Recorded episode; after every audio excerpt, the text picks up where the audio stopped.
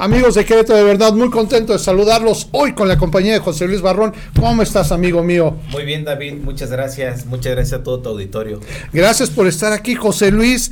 Recientemente, el gobernador Mauricio Curi nos manda un video, hasta parece que como que sí escucharon las cosas que estamos comentando aquí, en donde admite que está fallando la movilidad, admite que está fallando el transporte público y ofrece poner 60 camiones este, a, trabajar para que se mejore. ¿Cómo viste esa reacción? Pues mira, yo creo que es bien importante que dé la cara a la sociedad.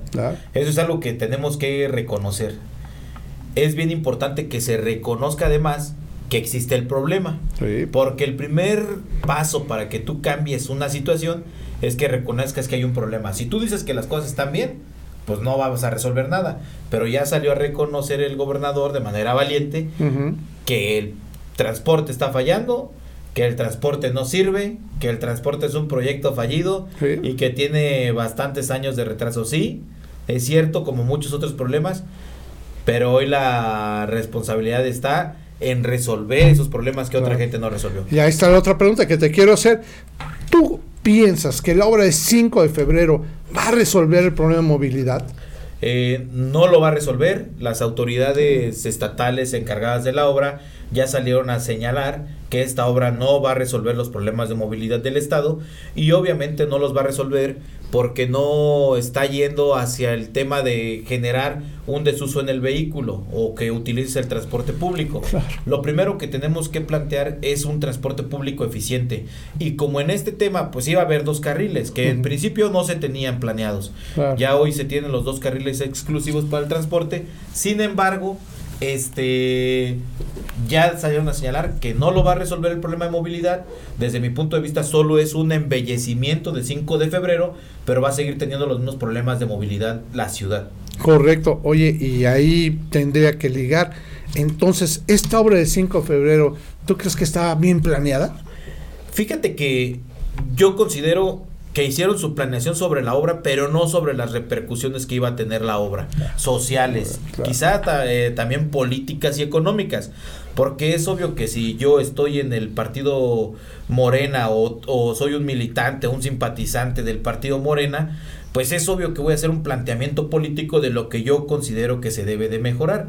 Y en específico, me preguntaste sobre las la planeación, ¿no? Si hubo alguna planeación o no la hubo, sí. yo creo que hubo una planeación sobre la obra, sobre los tiempos, sobre los costos y sobre muchas otras cosas. Pero es obvio que no tenían planeado que se les colapsó la ciudad, que se colapsó el tráfico y tuvieron que salir de manera emergente y urgente a pedir que la gente mandara a los estudiantes a estudiar en casa y a que muchas instancias gubernamentales y privadas a pedir el favor de que mandaran a sus trabajadores, a todos los que pudieran hacer home office, a sus casas, ¿no? Y ahí te preguntaría exactamente eso. ¿Tú cómo ves eso? ¿Lo ves correcto? Veremos una pandemia. Dos años metidos los estudiantes, la gente en home office. ¿Tú ves correcto que esa sea una buena solución? Pues es una solución para minorar lo que está generando 5 de febrero y la obra. Sin embargo, va a tener muchas repercusiones. Ya la pandemia hay estudios que han hablado de las consecuencias que tuvo en el ser humano este tipo de hacinamiento o segregamiento, ¿no? Todo lo que hubo de problemas emocionales, los divorcios y muchas otras cosas de estar conviviendo tanto. Pero yo voy un poquito más allá. A mí me preocupa mucho porque tengo un hijo de un año, tres meses. Este, me preocupa mucho las personas que tienen que ir a trabajar y no les entienden de que va eh, que el tema de 5 de febrero no lo entienden en su trabajo, le dicen, ¿sabes qué? Tú tienes que estar aquí de 7 de la mañana a 4 de la tarde o a 3 de la tarde y no me importa lo demás.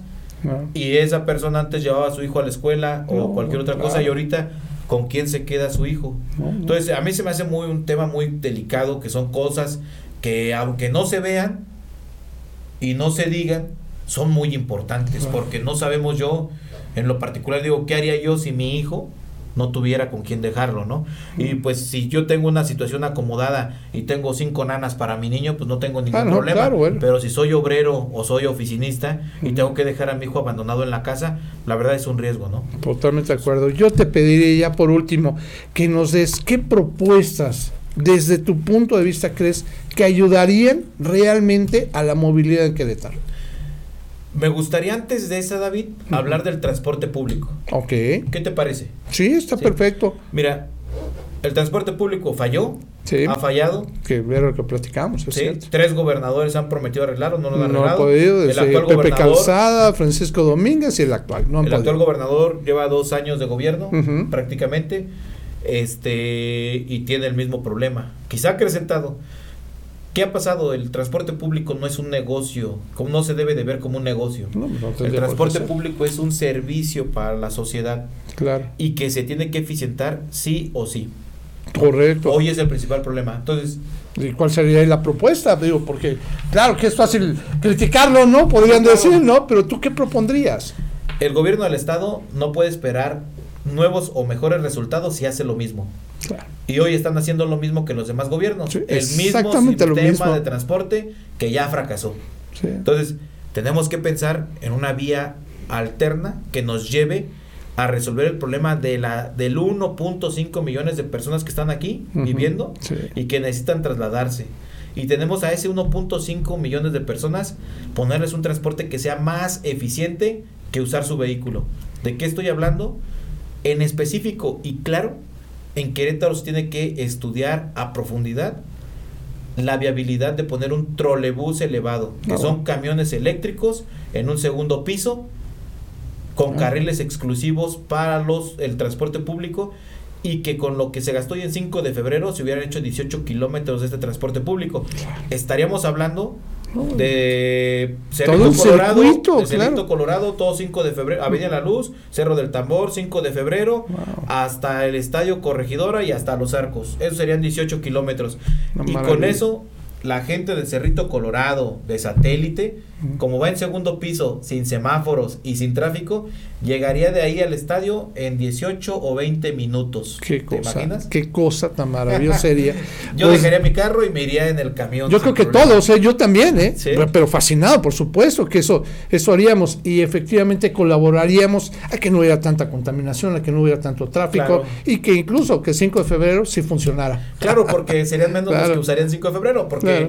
El tema es de que somos muchos usando un vehículo. Sí. Entonces iríamos 100 personas en un camión, en un trolebús elevado.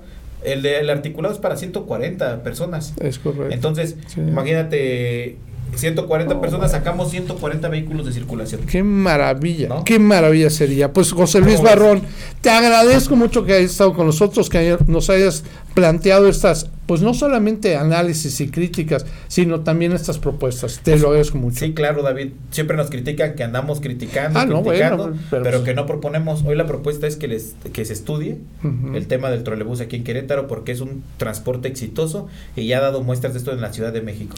Y te voy a decir una cosa, al menos en este medio, en Querétaro de verdad, es el único que lo ha propuesto. Sí, Así claro. que te agradezco mucho que vengas a proponer, porque todo es en bien de los ciudadanos y de la gente que sigue este medio. Muchísimas gracias. David, a ti y a todo tu auditorio. Gracias y amigos. Excelente tarde. Amigos de Querétaro de verdad, por favor, cualquier comentario que le quieran hacer directamente a José Luis Barrón lo pueden hacer a través de nuestras redes sociales y también a través de nuestra página web queretodeverdad.mx. Que tengamos bonita tarde. Hasta pronto.